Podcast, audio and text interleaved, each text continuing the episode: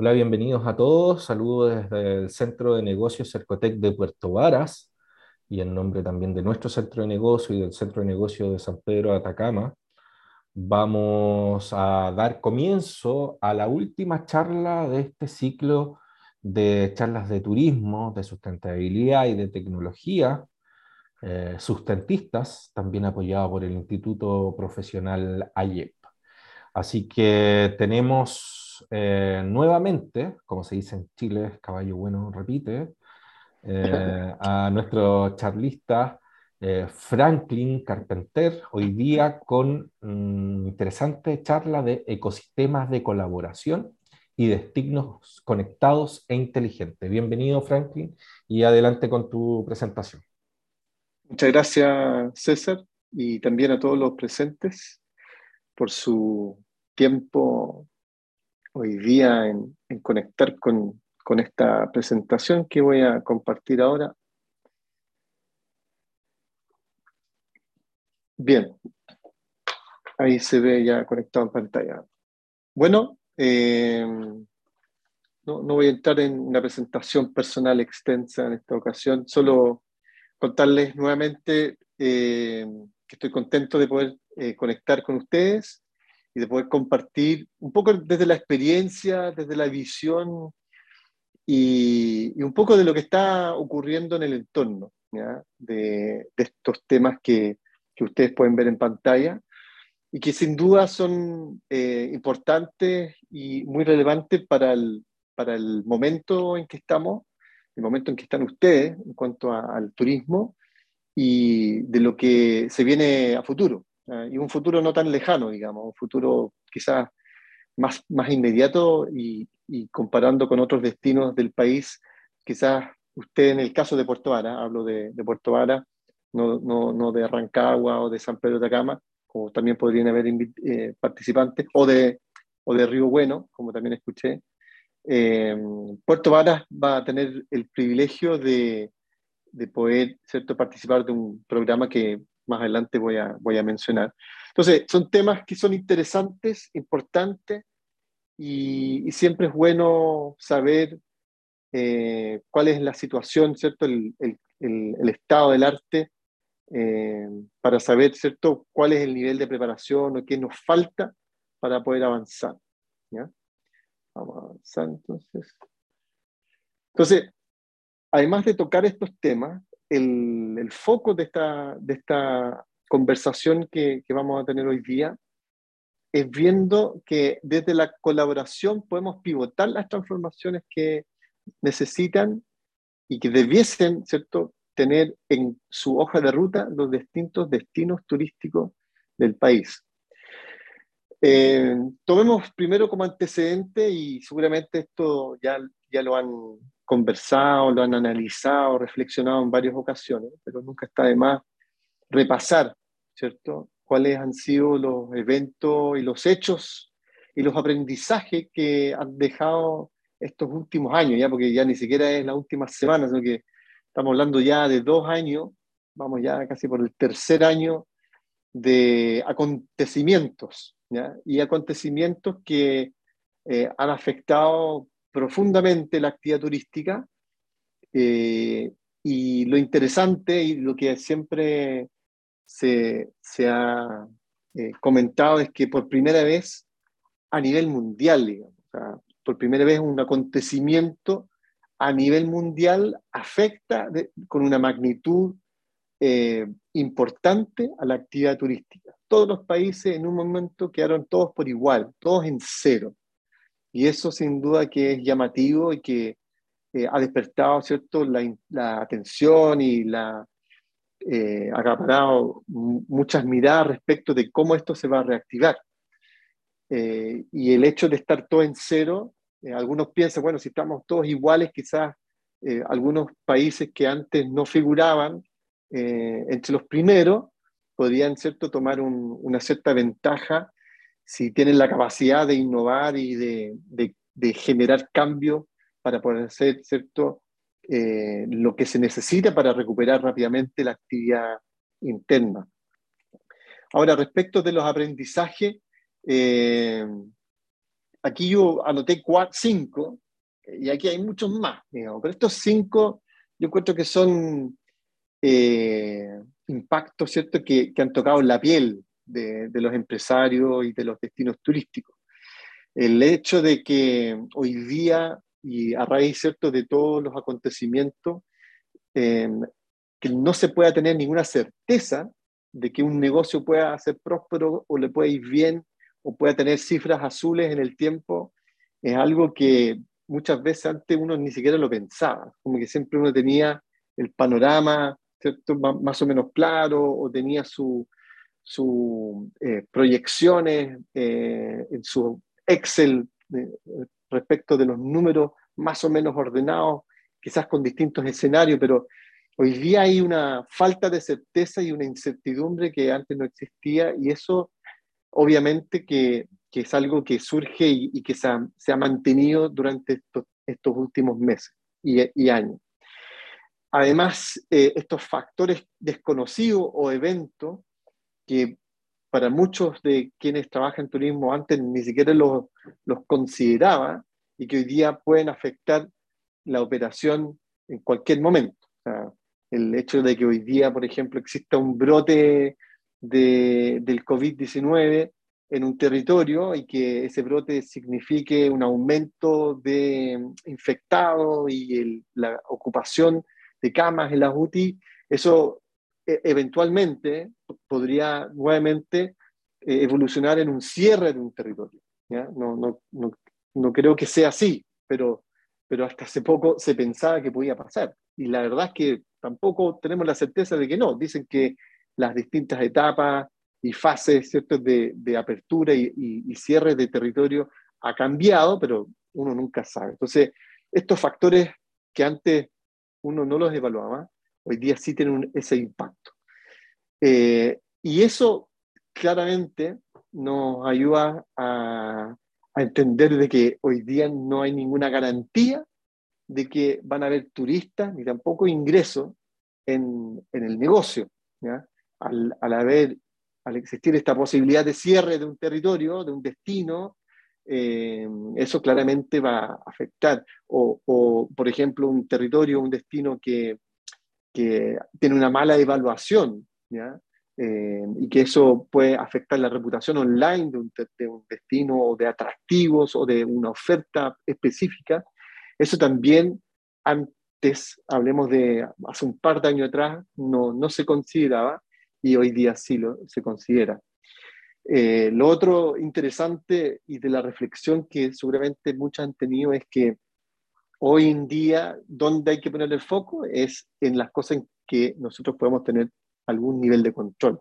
En lo que no tenemos control, que es, por ejemplo, eh, la cantidad de contagiados, eso obviamente no, el turismo no lo va a poder controlar, por ende el foco no debiese estar en eso, sino que debiese estar en los temas donde sí puede haber un cierto nivel de control. Y lo último, eh, la adaptación. Y eso todos lo han vivido y seguramente todos han tenido que llevarlo en la práctica, de adaptarse eh, eh, a los cambios, ¿cierto?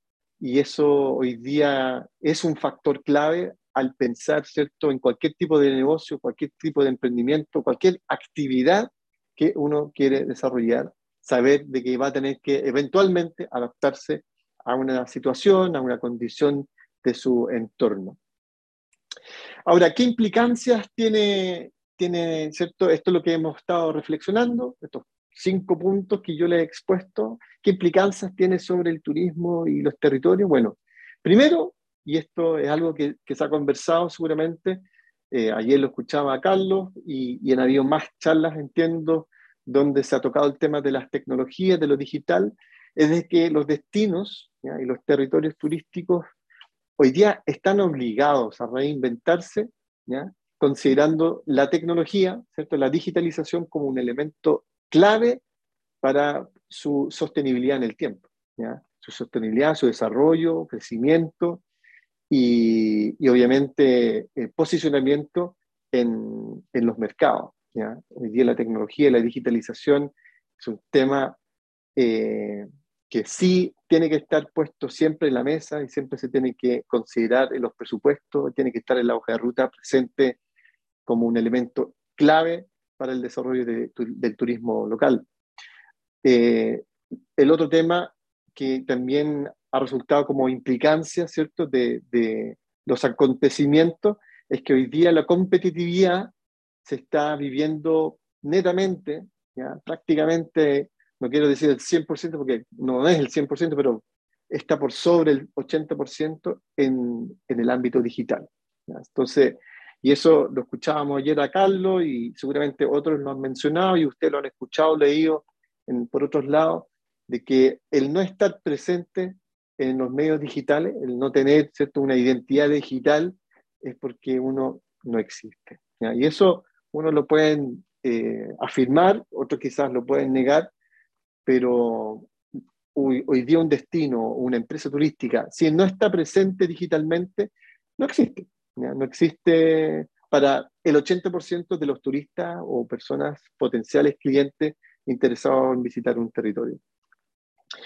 Eh, lo otro que también eh, tiene como implicancia todo lo que hemos vivido es que la transformación digital no es solamente de las empresas turísticas. ¿ya? Cuando, hablemos, cuando hablamos de un destino turístico, un territorio, no es solamente la empresa turística, el hotel, el restaurante, el operador turístico el que se tiene que eh, digitalizar.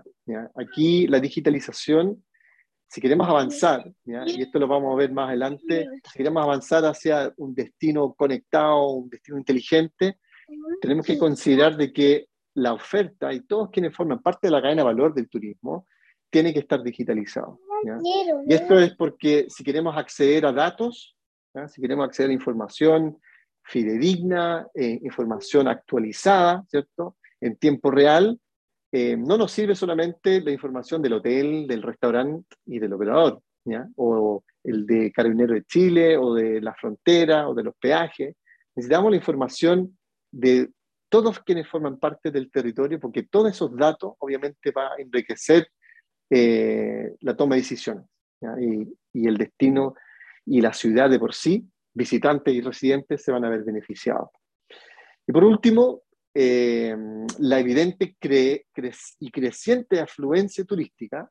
Sabemos de que hay muchos atractivos y territorios turísticos que tienen una afluencia creciente y quizás en este último tiempo aún más, que está generando mucho estrés, se tiene que gestionar, ¿ya? se tiene que buscar la manera en que se pueda eh, minimizar, mitigar esos impactos lograr, ¿cierto?, de que la estructura pueda, estructura territorial, ¿cierto?, de la oferta turística pueda lograr que eh, los visitantes puedan desplazarse eh, y lograr, ¿cierto?, eh, no generar estos atochamientos y estas, estos incrementos importantes de afluencia turística en algunos territorios.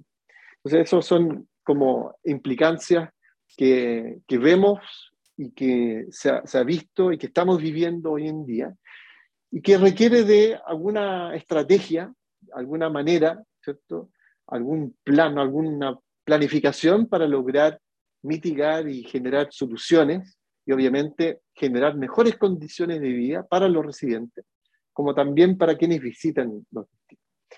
Y de aquí, y esto no es que, no es que nace con, con, con, con, la pandemia ni con la crisis climática, pero toma mucho más relevancia y mucho más fuerza el concepto de los destinos inteligentes. Y, y esto sin duda es una de las alternativas eh, que hoy día tienen los destinos, ¿cierto? los territorios turísticos, de asumir estos desafíos que hoy día significa eh, el crecimiento y desarrollo turístico. ¿ya?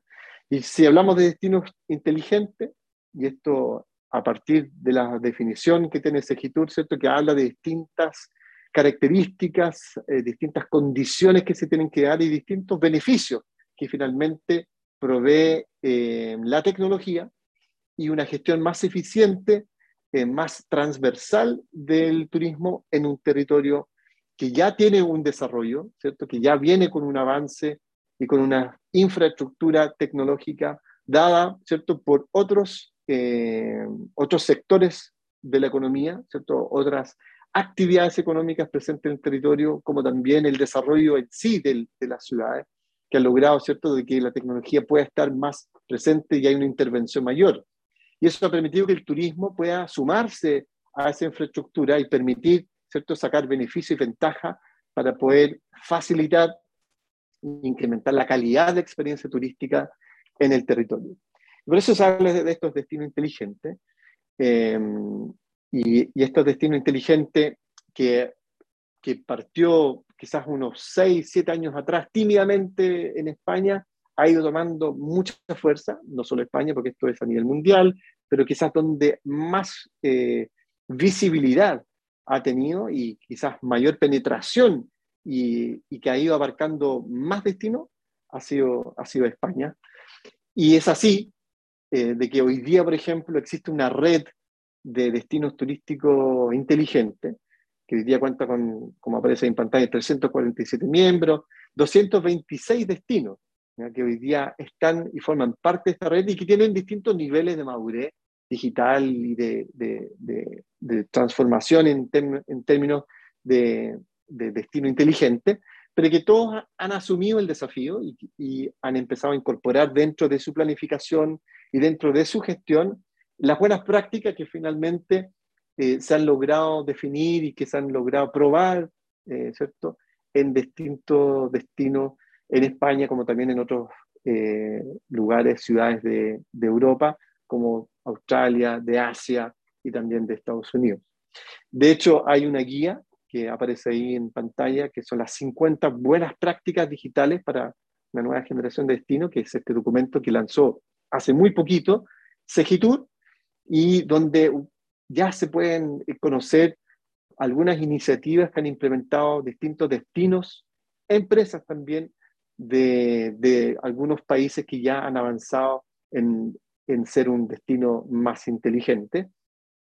Eh, y no solo esta guía, sino que también, también hay una guía donde exista, existe perdón, una oferta de servicios de distintas empresas tecnológicas que prestan, ¿cierto?, para poder resolver las dificultades o problemáticas que enfrentan los destinos a nivel local. Entonces, ya hay distintas herramientas, recursos que nos permiten conocer con mayor eh, claridad respecto de los conceptos y de la implementación de, estos modelos en, en los territorios. Entonces, esto obviamente facilita eh, a destinos en Chile, por ejemplo, avanzar en estas propuestas. Porque cuando se hizo un intento, hace un par de años atrás, no recuerdo, 2017, 2018, se hizo incluso también en la cuenca del lago Yanquihue un diagnóstico de la brecha digital y ¿cierto? de las necesidades eh, o las problemáticas también que existían en el territorio en términos tecnológicos.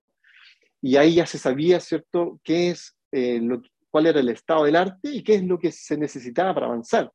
Pero ahí eh, había ciertas desconfianzas, de, si el avanzar era lo correcto, porque claro, todavía el concepto de destino inteligente era, algo novedoso y que todavía hasta ese momento se conocía solamente en España. Pero esto ya está presente en varios países, incluso Latinoamérica, Colombia ha avanzado, ya es parte de la red Argentina con Buenos Aires y entiendo que otro destino más, Córdoba, no, no, no, no, recuerdo muy bien, también forman parte de esta red. Entonces, ya países y sus destinos están tomando eh, más confianza y están apostando por eh, implementar estos modelos. Ahora, y esta es una pregunta que uno se hace, y, me imagino que muchos destinos se hacen, es si todos los destinos están preparados para hacer un DTI, un destino turístico inteligente.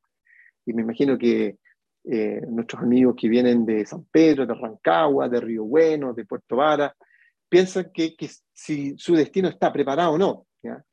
Entonces, eh, aquí hay algunas reflexiones respecto de cuál es eh, mi opinión, sumado a las opiniones y a las reflexiones de, distintos expertos respecto del modelo de destino inteligente, a través del, del, de, de, la prueba y el error, digamos, ¿cierto?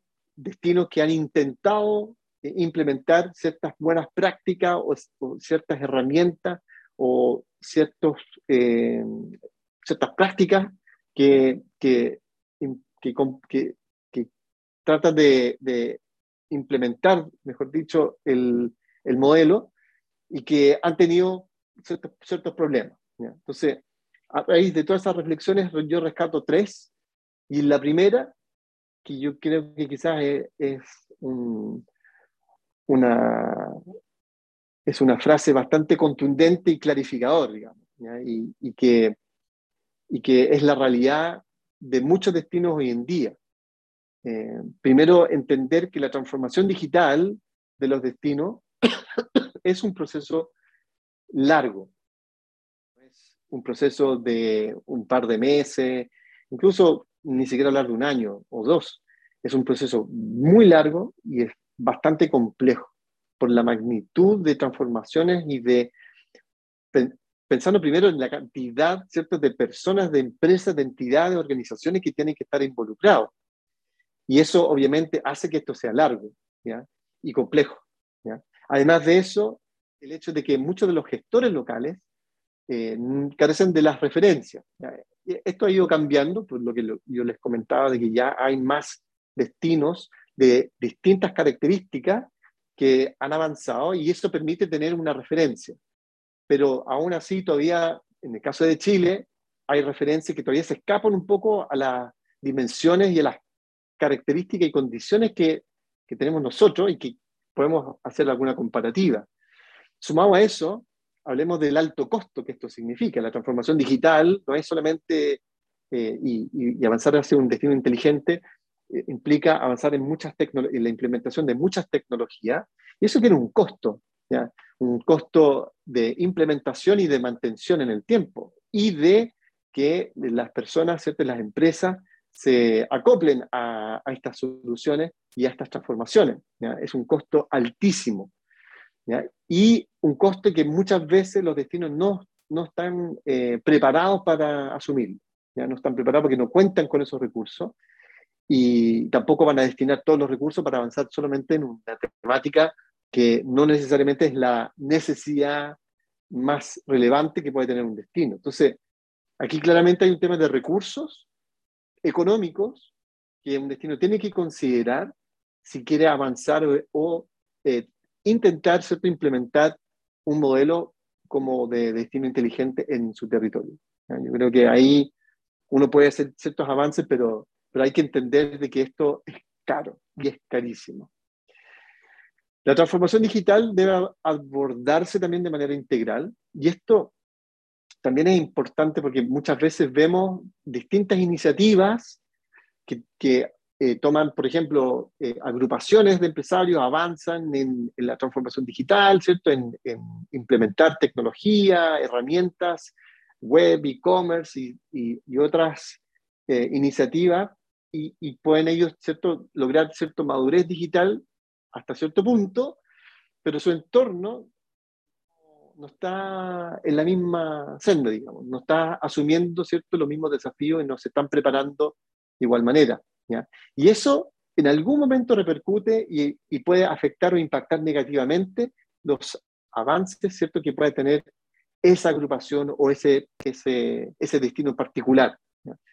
Porque, y como dice ahí, la, la suma de las actuaciones aisladas eh, no, no, no, va a implicar ¿cierto? poder avanzar correctamente en lo que es un modelo como, como está, digamos, establecido de destino turístico inteligente. No es sumar distintas eh, instancias, porque eso obviamente no condice el modelo y no está, eh, no es propicio, ¿cierto?, para, para que sea algo sostenible en el tiempo por las distintas dificultades, además, que significa después conectar todas estas actuaciones. Y lo último, eh, que muchas de las empresas, y lo mencionaba antes, han ido adoptando ciertas tecnologías, han ido avanzando ¿cierto? en su digitalización, ¿cierto? En su transformación digital.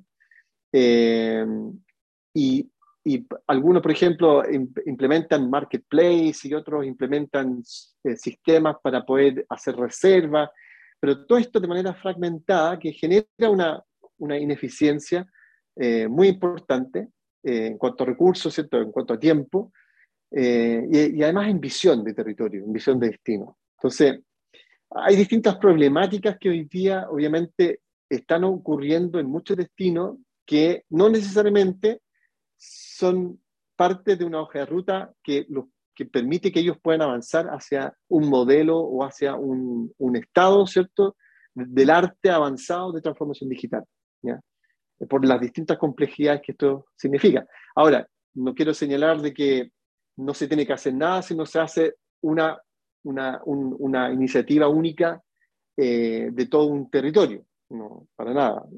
Es positivo que, que existe el avance de algunos, pero, pero sin duda sí es relevante si un destino quiere avanzar hacia un modelo, modelo de destino inteligente, que se tiene que lograr un trabajo articulado e integrado.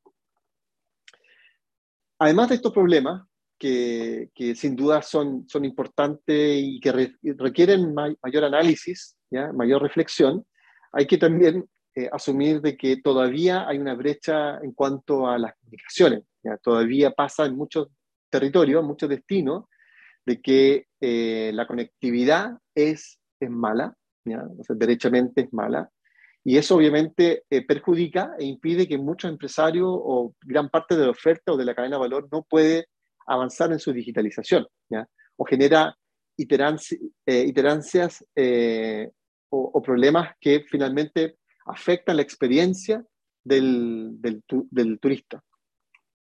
Em, ahora, y esto no es algo que solamente se vive en Chile o en países de, de Latinoamérica. O sea, esta es una situación que también pasa en Europa. Y yo vivo acá en España y tú sales del, de, de, donde yo estoy, por ejemplo, en Barcelona, y te vas hacia, hacia los pueblos interiores y también te encuentras con el problema de la conectividad. Y hay muchos destinos que han hecho el intento de eh, implementar el modelo de destino inteligente y no han podido avanzar por esto de la conectividad, ¿ya? que todavía ellos tienen problemas de señal.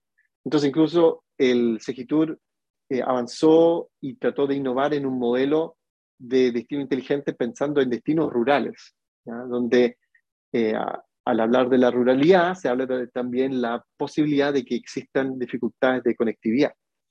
Entonces, esto es también uno, de los grandes problemas que enfrenta el turismo y obviamente otros sectores de la economía.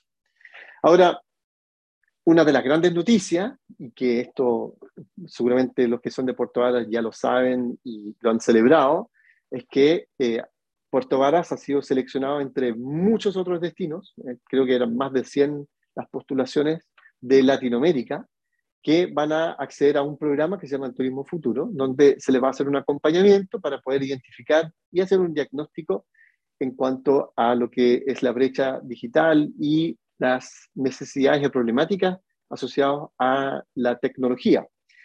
Eh, y esto obviamente es una gran noticia para Puerto Varas y para Chile, porque es eh, además el único destino de, de Chile que ha sido seleccionado entre los otros nueve, ¿ya? porque fueron diez los seleccionados de Latinoamérica, y Puerto Varas es uno de esos diez. Entonces es una gran noticia para el turismo local, es una tremenda noticia para el, para el turismo, eh, y, y, esta es una segunda oportunidad, porque como les comentaba antes, esto ya se había hecho de, quizás de, de otra manera, de, en otras condiciones, en otro contexto, eh, pero este, este, esta segunda vuelta sin duda que va a ser eh, beneficioso entendiendo cómo ha sido este último periodo donde la tecnología ha avanzado y muchos de los empresarios que quizás cuatro o cinco años atrás no estaban digitalizados, hoy día sí están digitalizados. Ahora, en mi caso personal, yo he tenido la oportunidad de también estar en este mundo de, de, las tecnologías y de los destinos eh, turísticos. Eh, con la empresa Cunapac, que es una empresa franco-chilena y que ha tenido también distintas oportunidades de poder trabajar con destinos turísticos en Chile, en Colombia y entiendo que también han hecho algunas iniciativas en Perú, eh, pero que lamentablemente en el caso de Chile, justo fue antes de la pandemia, se hizo una intervención y un trabajo con el Cajón del Maipo, pero lamentablemente con, la pandemia el proyecto quedó eh, suspendido. Pero en este caso es una iniciativa donde tuvimos una visión respecto de cómo tenía que incorporarse la tecnología dentro del destino y en qué ámbitos, pensando en siempre la cadena de valor del turismo y de que existían distintos ámbitos y distintos momentos de, la experiencia de viaje del turista, donde la tecnología era relevante para poder ¿cierto? contribuir con información y obviamente con una mejor experiencia para, para quien visitaba el territorio, como también una mejor experiencia para el local. Eh, y uno de los, eh, de, los planteamientos que nosotros eh, sostuvimos en ese momento fue esta evolución, ¿cierto? Y, esta trayectoria, esta hoja de ruta que debiese asumir un, un, territorio, un destino, si quería pensar en avanzar hacia, hacia ser un destino inteligente.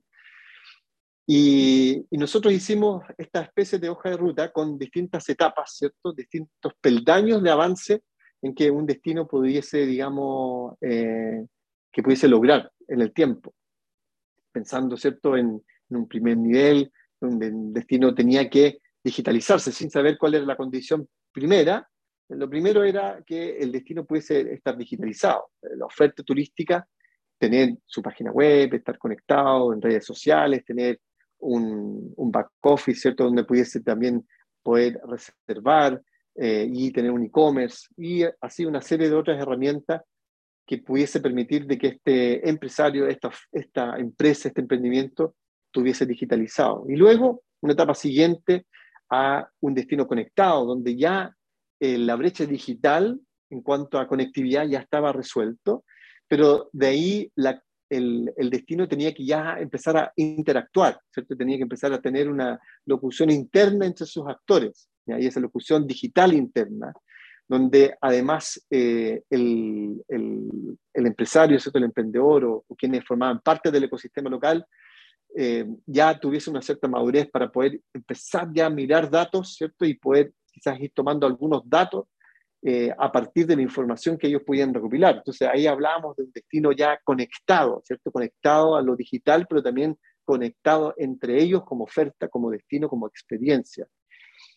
Ya con ese avance, ¿cierto? Con ese, esa madurez que podía existir a nivel eh, de destino, hablábamos y, veíamos el, el paso siguiente como un destino sostenible, donde además ¿cierto? de esta transformación digital, de este avance en la digitalización, en la conectividad y en este ecosistema de, de, trabajo entre los distintos actores, donde ya el tema tecnológico, eh, siendo importante, eh, se veía eh, en, una situación y en un mismo nivel que la sostenibilidad. Entonces, en, este, en este momento, ¿cierto?, del desarrollo del destino, el empresario, ¿cierto? la oferta local, los prestadores, el ecosistema, eh, tenían la capacidad ¿cierto? de poder tomar decisiones que pudiesen impactar positivamente en su sostenibilidad, ¿cierto? la sustentabilidad del destino. Y por eso hablábamos de un paso, ¿cierto? un peldaño siguiente de un destino sostenible. Y el siguiente, un destino inteligente, ya cuando tenía resuelto lo digital, ¿cierto? la transformación cultural digital y la sostenibilidad, entonces podía ya ser un, destino inteligente.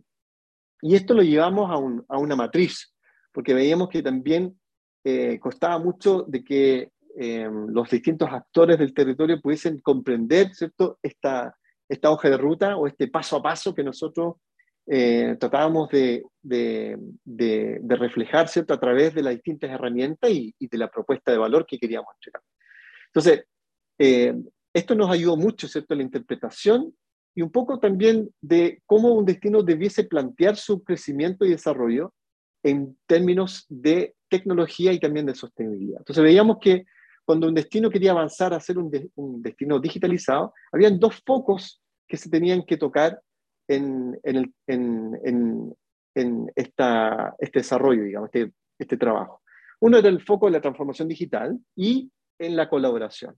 Entonces, para poder digitalizarse, obviamente estaba esto de la transformación digital, pero también se sumaba la importancia de la colaboración, del trabajo eh, y la, inter, eh, la relación ¿cierto? interna entre los distintos actores que estaban presentes en el territorio.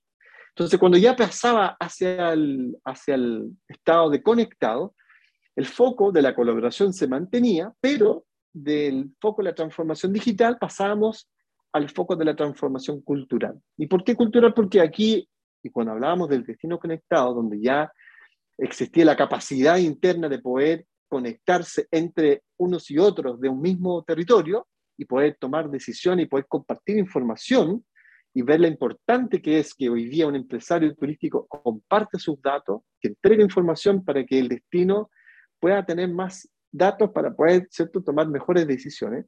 Entonces, ahí hay obviamente un trabajo importante que se debía hacer en términos de transformación cultural, de cambiar esa mentalidad, esa visión que tenían los actores locales.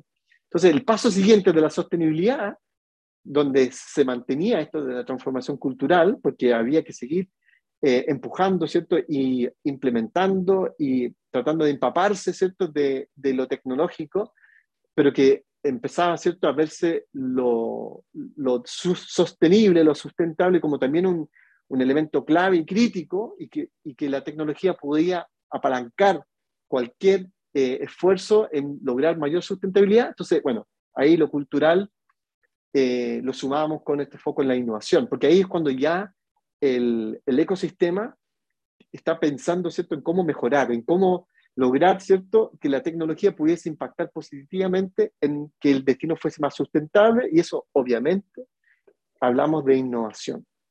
Hablamos de innovación en, ¿cierto?, las prácticas que se tienen que implementar, en las iniciativas, que se tienen que implementar, que no necesariamente son del ámbito tecnológico, sino que también son del ámbito personal, ¿cierto? humano y colectivo, colaborativo, hablando de ecosistemas. Y el paso siguiente, cuando ya eh, se llega a, esto de, hablemos del techo, eh, hasta ahora de lo que conocemos del destino inteligente, es cuando volvemos a lo que es la transformación digital, ¿cierto? Pero ya con este foco de la innovación, donde vemos de que lo digital, ¿cierto? la incorporación de tecnología ya es en otro nivel. ¿Ya? Estamos hablando de otro tipo de tecnología, estamos hablando de otras soluciones, otras herramientas, donde ya tenemos resuelto lo básico, ¿cierto? Lo que necesitamos para poder estar presentes y conectados en, en el mundo digital. Y aquí ya es donde vemos que necesitamos otras soluciones y otras herramientas para poder tomar mejores decisiones y lograr mejorar la calidad de vida de quienes están en el destino y lograr mejorar también la experiencia turística de quienes visitan. Entonces, este modelo, con el foco también puesto siempre en el visitante, el residente, fue algo que trabajamos hace ya un par de, meses, años, con, con Cunapac. Y a raíz de este trabajo, tuvimos también distintas eh, reflexiones y distintas conclusiones que, que fueron surgiendo de las distintas conversaciones que teníamos con los actores en el territorio eh, y que en definitiva nos llevaron a, concluir de que uno de los problemas que, que, eran más importantes y que se tenían que atender de manera urgente y que finalmente eh, podía marcar la diferencia entre si el destino podía avanzar o no, eh, era la colaboración. ¿ya? Y ahí entendimos de que también la transformación eh, no es solamente incorporar la tecnología. Cuando logramos definir este modelo, pudimos detectar de que la transformación eh, no es solamente poder implementar herramientas y soluciones y poner sensores, sino que también teníamos que trabajar en otro ámbito. Y ese otro ámbito es la colaboración. La colaboración eh, donde los distintos actores del ecosistema local, eh, que muchas veces están atomizados, ¿cierto? están separados, no están conectados porque no hay muchas veces confianza, no, no hay eh, lazos, no hay ¿cierto? intereses mutuos, no sé, distintos motivos que obviamente afectan la, la colaboración en, en, los territorios y en los destinos. Entonces, ahí eh, nos planteamos cómo debería ser esa, esa colaboración, porque las colaboraciones son distintas, pueden eh, manifestarse de distinta manera. Entonces, eh, empezamos a analizar distintos modelos y vimos, por ejemplo, de que existía un modelo ad hoc que se llama, que es un modelo controlado, es un modelo estático, porque como ustedes pueden ver ahí, hay una gobernanza, el, círculo azul es como la gobernanza, la, el grupo o el círculo íntimo de las personas que toman las decisiones, la presidencia, qué sé yo, eh, las, autoridades dentro de, este modelo de colaboración. em, que es estático, porque es, la interacción es solamente transaccional y es único con los distintos integrantes de cada de, esta, de esta colaboración eh, particular, ¿cierto? No hay una interacción entre los distintos actores y generalmente eh, son modelos de colaboración que no existe, no existe tecnología. Este es un modelo obviamente arcaico que claramente en estos tiempos no, no son sostenibles, no, no, no, es posible de que pueda existir en un ambiente digitalizado y con el nivel de transformación digital que tenemos en estos tiempos. De ahí vimos otro modelo que es el Hub and Spoke, ya que es este modelo eh, que también es controlado, que también es transaccional, que también es, no tiene interacción, pero que además de eso tiene una estructura cerrada, es decir, que hay una gobernanza interior, ¿cierto? interna, que es generalmente la que trabaja y toma decisiones, que eh, interactúa con los distintos integrantes de manera individual, pero son ellos quienes toman las decisiones. ¿ya? No, no, hay una participación de todos para poder avanzar. ¿ya? Eh, entonces, es bastante cerrado. Y aquí, en este tipo de modelo, es factible incluir tecnología, pero generalmente son modelos que también eh, no, no, no consideran la tecnología como una herramienta de trabajo o que les puede, digamos, eh, apoyar en su trabajo por el hecho de, de, que la toma de decisiones se hace de manera centralizada y no se consulta muchas veces con quienes también forman parte de estas interacciones. El otro modelo es el de network, ¿ya? y este quizás es el, más común y el que más conocemos hoy en día, que eh, son las que más se utiliza a nivel de corporaciones turísticas, a través de las gobernanzas turísticas de distintos programas, por ejemplo, los programas de Corfo, que son estos modelos que también son controlados. Hay una gobernanza central, hay ciertos recursos públicos, también a veces, pero muy poco, privados. Eh, es transaccional, ¿cierto? Los que forman parte o se benefician de estos modelos de colaboración eh, generalmente ellos obtienen un, un, beneficio o entregan también algo, pero no, no, no, no, toman generalmente las decisiones, participan quizás en algunas cosas, pero no. Pero aquí lo interesante es que aquí ya hay una colaboración y hay una interacción entre las distintas partes. Y lo otro interesante es que sí es posible que exista el uso de tecnología. Y luego avanzamos hacia el modelo del Open Platform, que es este modelo más abierto, donde el control está distribuido, no hay una gobernanza centralizada eh, en cuanto a la toma de decisiones y en cuanto a la visión de, la colaboración, sino que la colaboración eh, se hace de una manera mucho más interactiva y dinámico, eh, sin este marco o estructura cerrada, sino que aquí en este caso es abierta, y donde generalmente en este tipo de colaboraciones está así presente la tecnología. Y, ahí vemos tecnologías como las plataformas de Asana, de Trello, que son eh, eh, muy pertinentes para este tipo de colaboraciones y que están muy presentes además en este tipo de, trabajo que uno puede visualizar. Ahora, eh, si lo ponemos en cuanto a, nivel de apertura y colaboración, claramente los primeros que yo les mencioné son modelos que su nivel de apertura es bastante cerrada, bastante baja, donde claramente no va a haber una colaboración entre los actores presentes. Y si avanzamos hacia el Open Platform, sí vamos a ver una mayor apertura y una mayor colaboración. Entonces, cuando hablamos de que un destino quiere avanzar hacia un, un, modelo de destino conectado, sustentable o inteligente, tenemos que pensar, ¿cierto?, en que la colaboración de los actores locales, del ecosistema local, tiene que estar en contexto, ¿cierto?, de esto del Open Platform. Entonces, eh, entendiendo la lógica que yo le he comentado de estos modelos de colaboración, el desafío que hoy día tenemos de, la recuperación y también de, la activación turística es que tenemos que pensar en que la colaboración local de los ecosistemas locales tiene que ser más dinámica de lo que han sido hasta ahora.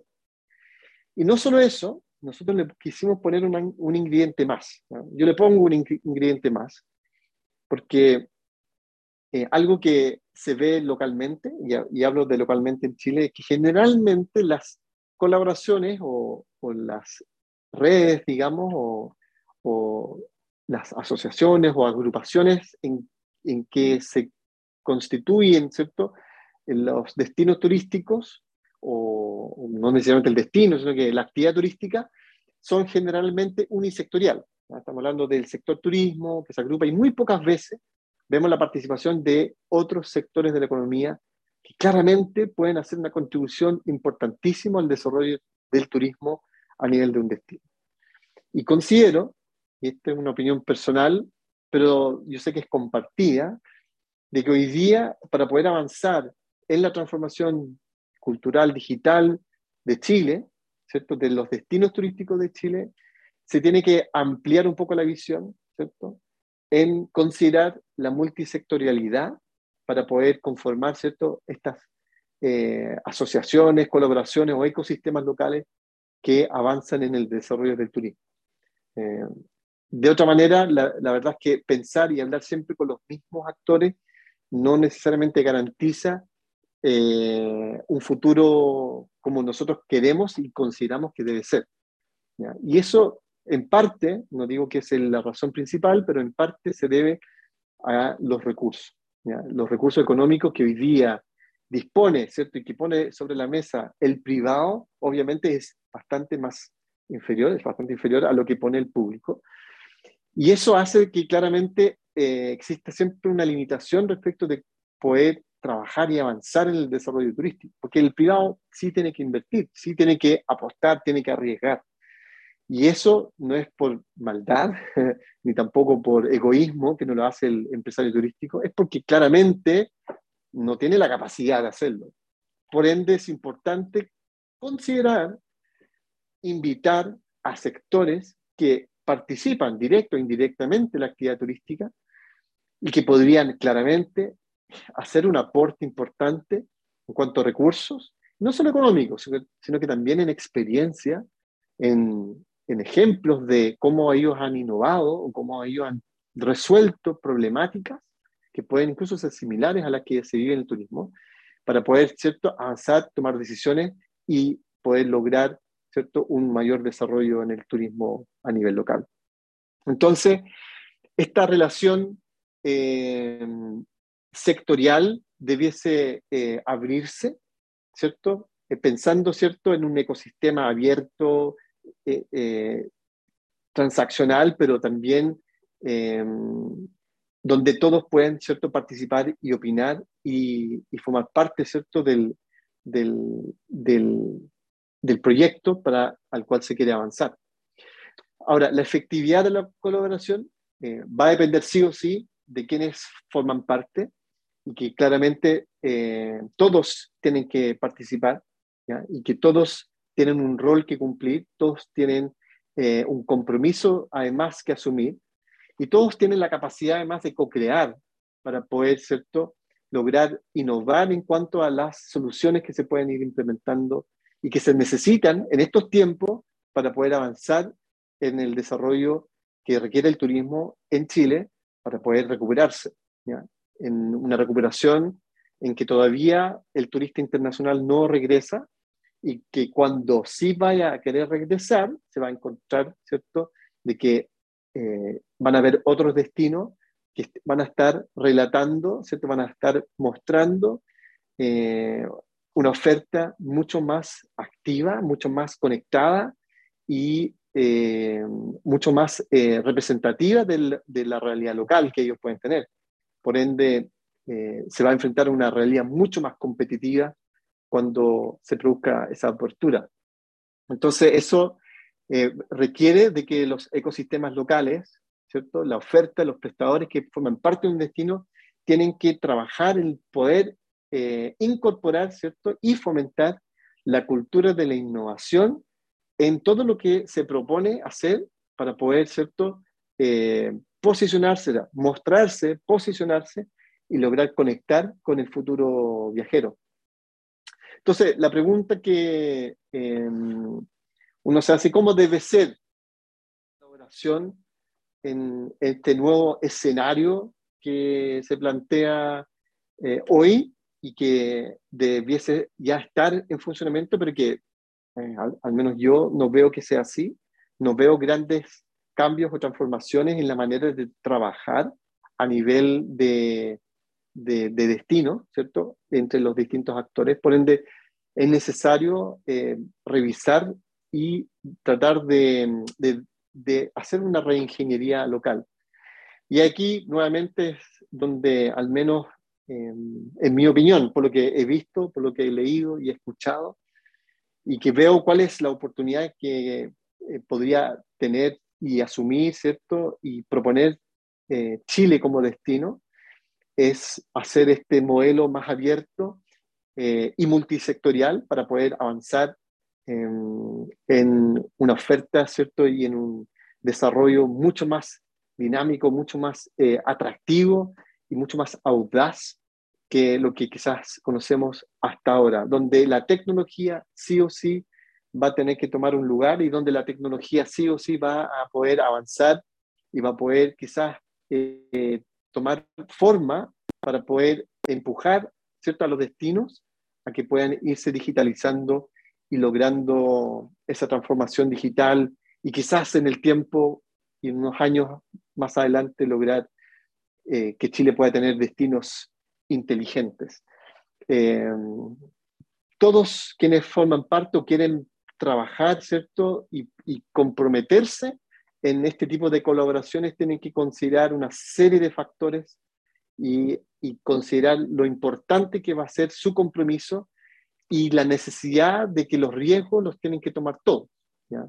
Eh, no solamente los que ponen los recursos, sino que todos quienes forman parte de estas colaboraciones tienen que asumir un riesgo eh, y tienen que apostar y tienen que confiar, además, en, en la gobernanza ¿cierto? de estos ecosistemas colaborativos que van a ser mucho más dinámicos, que debiesen ser ¿cierto? mucho más eh, participativos y, y, distintos, diferentes a los que conocemos hoy en día. El modelo colaborativo multisectorial, y aquí lo que yo les presento es una adaptación de un modelo que se plantea en, en el mundo de la salud, pero que eh, es también aplicable en el mundo del turismo, pensando ¿cierto? En, este contexto que yo les hablo de la multisectorialidad, donde hay distintas etapas donde cada uno debiese comprometerse y, asumir un distinto rol y donde eh, se tienen que ir planteando cuáles son las problemáticas y cuáles son las soluciones que se pueden, ¿cierto? Eh, que pueden originarse para resolver esas problemáticas y luego ejecutarlas, ¿ya? Y donde los roles que están claramente asumidos y entendidos eh, forman parte, ¿cierto?, de esa ejecución, donde tiene que existir una retroalimentación, ¿cierto? Y donde además se deben estar midiendo constantemente los distintos indicadores que además les permite a, a quienes forman parte de estos ecosistemas eh, volver a reinvertir ¿cierto? Para poder ¿cierto? seguir avanzando en el trabajo conjunto de, de lo que debiese eh, ser un destino de ahora en adelante. El, relacionamiento entre los distintos actores eh, es importante debido a que las distintas innovaciones que pueden eh, mostrar y, compartir los distintos actores van a ser importantes porque pueden ser prácticas que pueden ser ¿cierto? asumidas, interiorizadas, integradas para el turismo, que quizás antes nunca se había considerado, pero que en los tiempos que vivimos hoy día sí pueden formar parte de ella. Eh, para terminar, eh, algunas consideraciones. Para avanzar hacia el turismo que queremos, debemos avanzar en una acción colectiva. ¿ya? Esto no es eh, responsabilidad de algunos. Uno tiende a mirar a la autoridad y decir, ay, ¿qué estás haciendo? ¿Qué vas a hacer? Pero resulta que todos formamos parte de, de, eso que queremos. Entonces, todos debiésemos tomar un rol y todos debiésemos eh, de alguna manera empujar el carro para que podamos avanzar. Eh, y lo importante de esto, de, de, la acción colectiva, es la posibilidad de que podamos generar nuevos aprendizajes. O sea, todos quienes participan en, en, la cultura de la innovación y que asumen riesgo y el reto de avanzar, van a tener un nuevo aprendizaje ¿ya?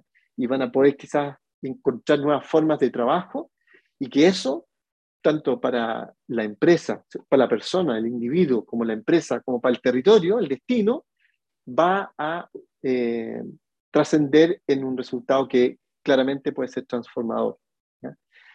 Eh, además, la colaboración multisectorial que planteo eh, no debiese ser visto como una configuración única, porque tiene que ser dinámico y además tiene que eh, evolucionar, ¿ya? no puede ser estático, ¿ya? no puede depender, por ejemplo, de una gobernanza que dure un año, dos años, debiese ser mucho más dinámico, mucho más interactivo, rotativo, para que todos se empapen, ¿cierto?, de la innovación y del reto de querer aprender, ¿cierto?, de adquirir estos nuevos aprendizajes y de transformarse.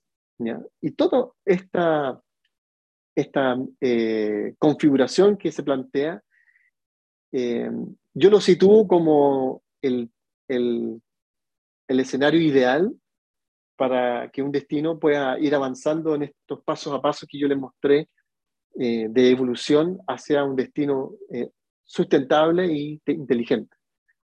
Y eso requiere, ¿cierto?, de eh, una participación y un compromiso de todos en este contexto de la, de la colaboración.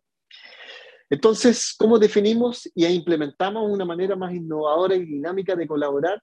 Bueno, el mejor escenario para innovar, y esto lo dicen los expertos de, de distintos sectores, es hacerlo en un ambiente, un ambiente perdón, impredecible, y este ambiente impredecible ya lo hemos estado viviendo y lo seguimos viviendo. Entonces, hoy día estamos en el mejor escenario para poder generar los cambios que se requieren para poder colaborar y avanzar, ¿cierto?, en, esta mirada de destino que eh, buscamos, ¿cierto?, para, para, para, los destinos de Chile, que sean destinos eh, más conectado, ¿cierto? Más inteligente, más sustentable eh, y, que, y que finalmente cumplen con la expectativa y el compromiso, ¿cierto? Que se le da al visitante, como también con la seguridad, con la, eh, la felicidad que busca también el residente de querer vivir en su ciudad y de querer compartir lo que tiene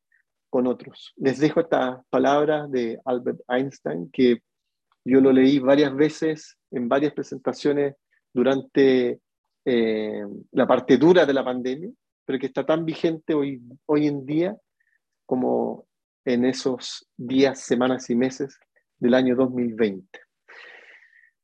Muchas gracias. Eh, espero de que los temas expuestos hayan sido de su interés. La verdad es que a mí eh, son temas que me apasionan. Creo que hay mucho por hacer todavía, hay mucho donde crecer y mucho eh, donde además se puede contribuir eh, y donde quizás los destinos de donde ustedes están hoy día pueden formar parte, ¿cierto?, de, de, esta cultura de querer hacer las cosas de manera diferente. Gracias. Muchas gracias, Franklin. Sin duda, muy, muy interesante. Creemos que que bueno, que, que, es la idea también de este ciclo de charlas, exponer estos temas que muchas veces no son tan populares o que no se ven a cada rato en, en los titulares, eh, es porque justamente falta en Chile internalizarlos. Hoy día muchas de las cosas que tú hablaste las tecnologías, la mayoría de las tecnologías existen, no, no, no, no estamos hablando de crear nuevamente la rueda, sino que justamente que las decisiones se tomen para hacer estas implementaciones que son tremendamente importante. Recordamos ahí, por favor, los asistentes, eh, responder la encuesta, que es súper importante para, para, para, medir justamente nuestras, nuestras acciones.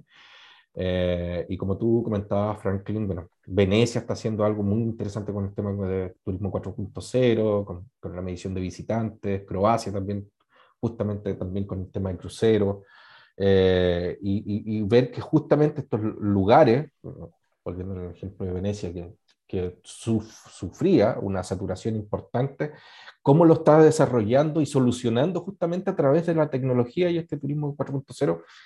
Hay ejemplos notables. Yo creo que en y, Chile tenemos un laboratorio espectacular justamente para, para implementar todo eso. Eh, abrimos también el, el, micrófono para quienes quieran hacer alguna consulta. Franklin, comentario también, siéntanse en libertad de poder levantar la mano. si hay alguien por ahí, quedaron todos bastante claritos, ¿o no? ¿O están tímidos? Yo creo que es interesante la experiencia que va a tener Puerto Varas ahora. Eh, sí, sí, muy interesante. Eh, una consulta, yo tengo una pregunta acerca justamente de eso, porque vimos el titular, conocíamos un poco qué es lo que, se, viene, lo que viene desarrollando el BIT. Ahora, ¿quién hace ese trabajo específicamente? ¿Hay una empresa? Sí, habían dos licitaciones. Había una licitación para los destinos, para saber qué destinos iban a participar del programa, y hay una segunda licitación de la empresa que se hace cargo de ejecutar, digamos, el, diagnóstico en el destino, en este caso Puerto Vara. Y en esa segunda licitación entiendo, entiendo que ya también están los resultados, pero no sé quién adjudicó, no sé quién adjudicó Puerto Vara. Perfecto, sería, bueno, ahí vamos a buscar esa información. Sí, pero lo que sí sé es que es un externo, pero entiendo que a nivel local se armó un equipo de trabajo, de hecho hay varios, eh, creo que estaba IEP, incluso estaba, eh, no, perdón, la UNAP, estaba el Andrés Bello participando, estaba, eh, ¿cómo se llama?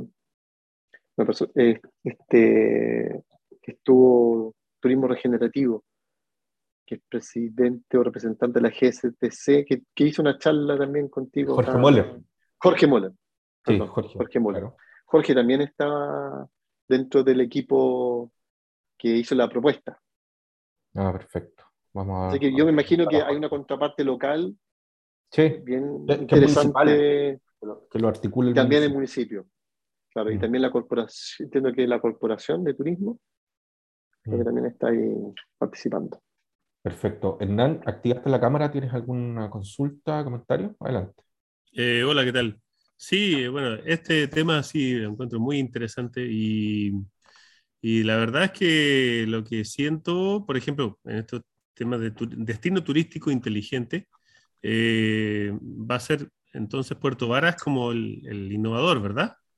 Entonces, la, tengo varias inquietudes y varias preguntas. Primero, eh, de, cuál es lo mínimo, cuál es la base para que un destino sea catalogado como destino turístico inteligente.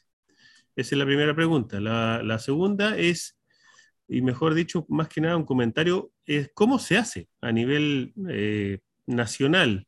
Siento con esta iniciativa y con otras más que existen, que siento que hay falta de liderazgo y de real interés en la industria del turismo en Chile como que muchos lugares no creen que la, actividad turística le podría traer muchísimos dividendos y muchísimo progreso a, toda la gente, a todas las ciudades, desde los pueblitos hasta las grandes ciudades. Siempre saco el ejemplo de México, que tuve la oportunidad de conocerlo, y que ellos tienen, eh, tú, no sé, yo estoy unido a, varios, a, varios, a varias entidades turísticas de México, por ejemplo, de Guanajuato, y no hay día que no salga alguna actividad turística, no hay día que no tengan una publicidad de un congreso, de un festival. Eh, ayer veía el Festival Cervantino, que es de Cervantes. Dos semanas de festival en una ciudad eh, donde concurren muchísima gente de todas partes. O sea, ellos saben lo que, ellos viven realmente del turismo y de otras cosas más, por supuesto, pero para ellos la industria turística es de primera necesidad, o sea, está en, el, tapete o en los temas nacionales, pero todo el tiempo. Entonces, ¿de qué manera uno puede comenzar? Porque, por ejemplo, ahora va a empezar Puerto Vara. Listo, Puerto Vara es un destino inteligente. ¿Cómo nos comunicamos con Puerto Vara? o sea, Puerto Vara se va a tener que comunicar con destino inteligente de, de Europa, de Canadá, de Australia, Estados Unidos, porque no va a haber otro destino inteligente acá. Y también pasa que también hace un tiempo atrás yo estaba muy contento y feliz por una iniciativa gubernamental, que no me acuerdo de qué gobierno era, pero que decía como Internet para todos. Y no sé qué empresa, eh, no sé qué empresa la asumió, parece que era Entel. Al final quedó en nada. Es como que, que todo el mundo que iba a poder acceder a Internet, porque hay muchos que estamos totalmente interesados en estos temas, pero acá en Río Bueno tenemos súper buena conectividad, pero donde están los, destinos turísticos propiamente tal, atracciones turísticas, acá en esta región deja mucho que desear. Entonces, primero que nada, ¿qué tiene que tener un destino para que, cuáles son los ingredientes que ponemos en la juguera para que, por decirlo de alguna manera coloquial, eh, para que sea considerado destino turístico inteligente? ¿Y cómo se hace? O sea, ¿quién lleva la batuta? Eh, ¿La directora de Cernatur? ¿El gobierno? ¿Las regiones?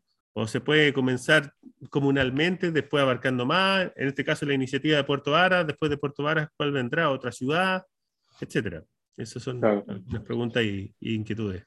Sí, bueno, primero aclarar que en el caso de Puerto Vara, eh, este proyecto, que donde fue seleccionado junto a otros nueve destinos de Latinoamérica, es un diagnóstico. Eh, lo que ellos van a identificar es cuáles son las brechas y cuál es el estado del arte en cuanto a eh, el uso de las tecnologías en el territorio.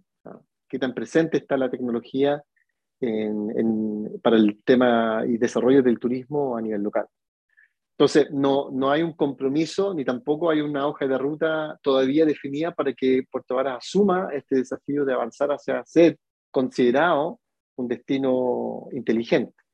Entonces, y esto es, muy similar a lo que pasó hace cinco años atrás, cuando Corfo, y bueno, la subsecretaría, Senatur y Corfo, y Segitur, eh, que es de España, eh, también implementaron, hicieron una intervención en la cuenca del lago Yanquihue, hicieron un estudio y también identificaron cuáles eran las brechas y qué, qué se requería para que eh, la cuenca del lago Yanquihue pudiese avanzar hacia la transformación digital, en este caso, ni, siquiera pensando el ser destino inteligente.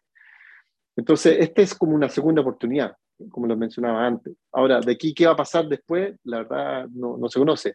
Ahora sí, a nivel país existe una estrategia de transformación digital, de innovación y transformación digital en el turismo. O sea, hay una estrategia nacional, una hoja de ruta con, con iniciativas que están hoy día en, en que se están ejecutando, que ya viene eh, de, de, estar, digamos, en ejecución hace ya más de dos años.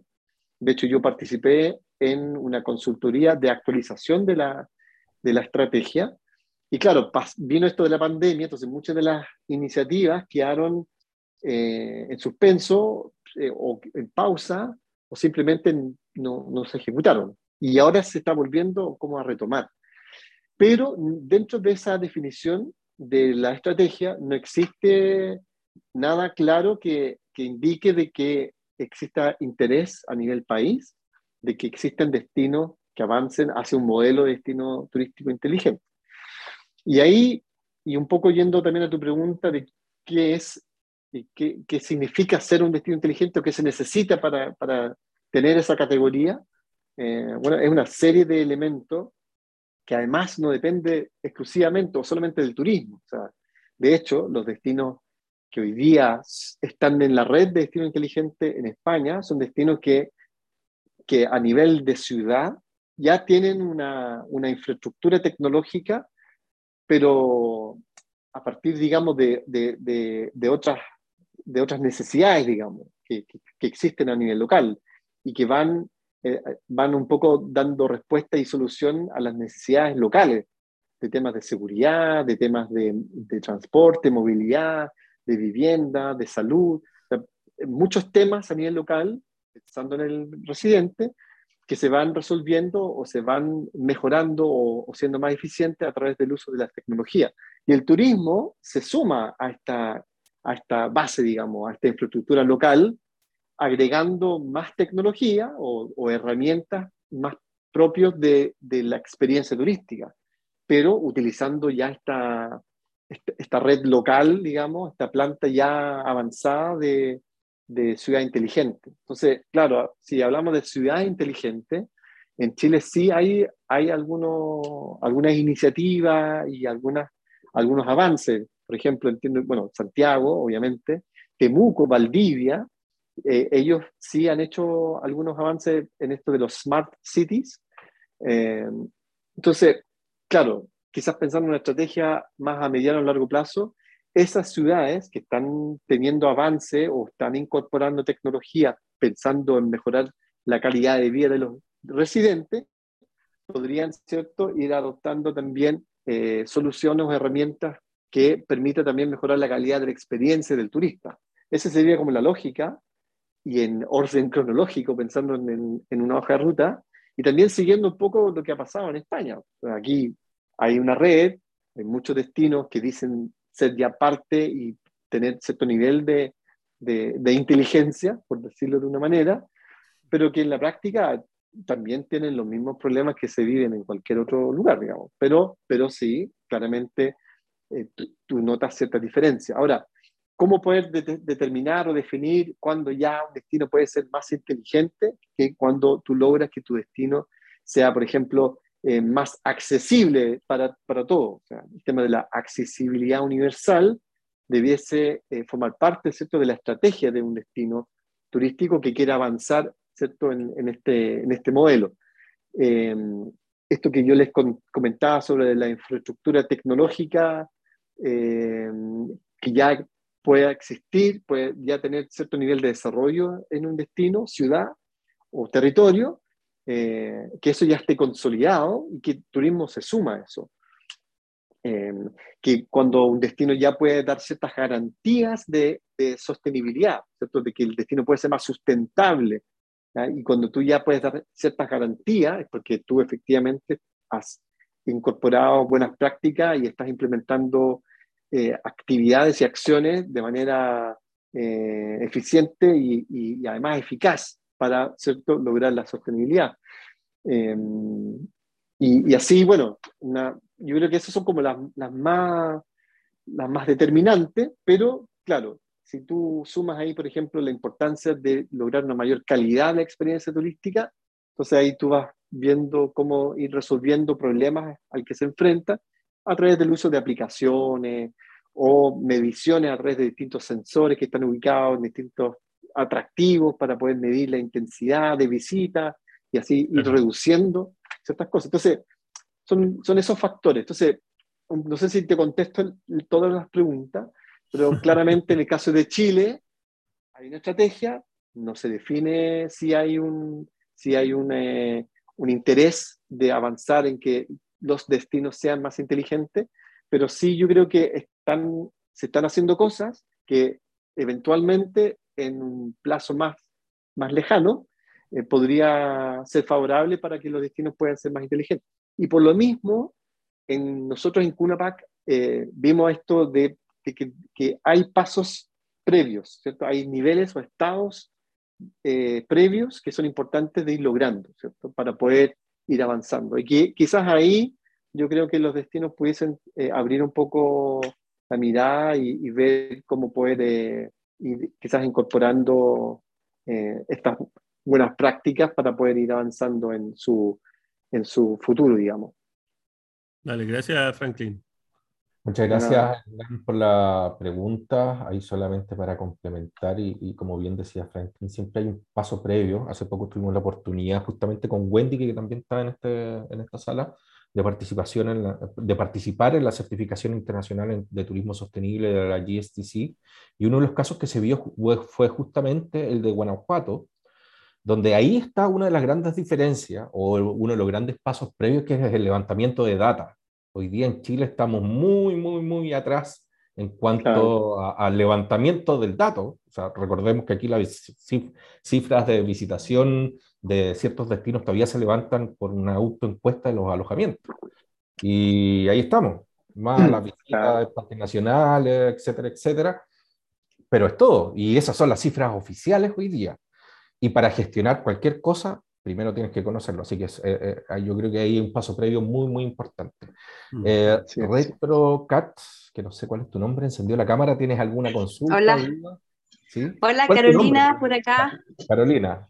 Eh, oye, yo estoy a años luz de lo que se habló y creo que muchas de las personas en turismo en Chile quizás podemos estar como yo, pero me quedo con lo, con lo interesante de de lo que se ha hablado y poder quizás partir haciéndolo a microescala. Por ejemplo, esto de crear un ecosistema, eh, de estar súper presente en las redes, son cosas que son, bueno, son los pasos que, que creo que son súper importantes para estar haciendo turismo en Chile. Eh, nosotros lo, eh, partimos con, nosotros vivimos en un domo en el campo y donde yo vivo no, no existe el turismo, no, no existe el concepto de turismo.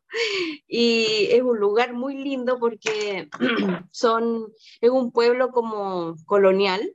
¿Dónde es? Y nosotros, imagínate, hicimos un domo, entonces lo hicimos bien escondido para no romper lo que es el pueblo. Y, y a partir de esto hicimos otros domitos, que es lo que empezamos a promocionar y a la gente le gustó. Y a nosotros nos pasó algo con la pandemia que fue como todo lo contrario que em, como la gente necesitaba estar eh, aislada, em, sirvió este concepto de hacer como, como este tipo de, de domo chiquitito en un lugar rural que también es muy apartado, que no hay mucha gente. Y, y justo cuando empezamos, que fue la pandemia, fue como, como no sé, estuvo, ha estado siempre eh, arrendándose constantemente. Pero es súper importante eh, estar en redes y, y, hacer estos, ¿cómo se puede decir? Como alianza eh, tecnológica, incluso estar metido en, no sé, pues en estas páginas como Airbnb quizás o Booking, ¿me entiendes? Porque aunque, aunque es a baja escala, es lo que se está ocupando ahora. O sea, la gente se mete y busca, programa, hace su calendario y llega. Entonces, lo que nos, que nos está pasando ahora es que necesitamos hacer como, como esto del ecosistema, de, de qué más pasa cuando llegáis ahí. Porque la gente llega y nosotros qué vendemos, así como ven a, ven a, a olvidarte de todo, vente para el campo. Y eso hay, pues hay canales, hay sauces, hay terraza, hay ruido de agua. Entonces la gente, muchos no quieren ni salir de ahí, van con sus libros, van con su, a disfrutar de ese lugar. Pero los lugares en sí que hay ahí son súper atractivos. Está Doñigo al frente, están la, la, no sé, por pues las chamanteras, las aguardientes. Hay, es como que uno se puede hacer un turismo de puros puntitos que son todos los pueblitos que tenemos por ahí. Pero por ahora no existe mucho y, y, y, como está, está funcionando, pero es a lo que queremos poder llegar, es como hacer circuitos y hacer algo que la gente también vaya y pueda salir a hacer otras cosas o tener otras experiencias.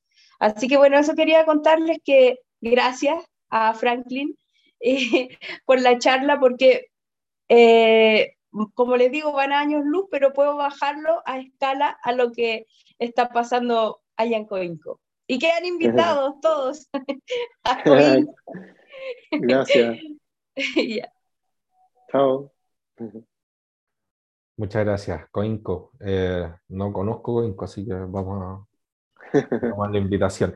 Oye, lo que decía Carolina es súper importante. Cernatura el año pasado, en 2021, registró 25 millones de viajes internos y eh, el turismo interno de corta distancia fue uno de los mayores beneficiados justamente por la pandemia. Eh, y también ya identificado como un fenómeno a nivel global, también como la OMT, por la OMT, perdón. Así que muy interesante eso y, y nosotros acá en la cuenca del lago Yanquihue tuvimos, y siempre lo, lo, doy como ejemplo, en el balneario de las cascadas que está ahí en el lago Yanquihue, a los pies del volcán Osorno, ha sido históricamente un lugar de visitación muy estacional en verano. Pero en el proceso de pandemia eh, les fue muy bien, porque recibían visitación todos los fines de semana de turistas entre Valdivia y Puerto Montt. Así que eh, toda crisis también es, es, una oportunidad. Así que eso, si no hay más comentarios, preguntas, callen ahora, o, o sea, hablen ahora o callen para siempre. Ya para, para, ir cerrando, agradecer obviamente al Centro de Negocios Cercotec de San Pedro, Centro de Negocios Cercotec de Puerto Varas y al Instituto Profesional Ayer por este interesante ciclo que esperamos que se replica probablemente dentro de este mismo año o ya para el próximo. Así que muchas gracias por asistir y te dejo, Franklin, para que puedas cerrar la charla de hoy día. Bien, eh, bueno, Gracias, César, nuevamente y a todos los presentes. Estás, eh, estás muteado. César. Yo, No, yo sí, yo ya me pedí. Ah. Sí, no, yo estaba cerrando. No, que- quería agradecer nuevamente, César, y a, y a todos los presentes por la oportunidad de, de acompañarlos hoy día. Eh, creo que estas charlas, obviamente, eh, son siempre bien recibidas y, y sirven mucho para, para escuchar muchas veces eh, ideas distintas o, o compartir a veces eh, ideas similares. Entonces, nunca está de más conectarse y, y aprender o, o quizás a veces refutar o, o no estar de acuerdo. Creo que siempre es una, una buena oportunidad. Y, y eso, yo creo que el turismo en general necesita que nos comprometamos más, de que podamos trabajar más, asumir esos riesgos, colaborar de verdad eh, y, y asumir de que es responsabilidad de todos. El desarrollo y el futuro de nuestra actividad no depende solo de la autoridad, sino que también depende de, de lo que podemos hacer cada uno de nosotros. Así que muchas gracias y éxito a todos y espero verlos pronto en, en otro taller, charla. Perfecto, muchas gracias Franklin y buenas tardes a todos. Seguimos en contacto. Saludos y a Claudio. Este contenido y otros contenidos están en nuestro canal de YouTube, así que lo pueden seguir, lo pueden compartir. La idea es que lo compartan. Así que muchas gracias y buenas tardes. Chau, chau. Gracias, César. Franklin, gracias a todos. Buenas Chao, tardes a todos. Buenas tardes. Chao, saludos a todos. chao, chao. Saludos. Chao, César.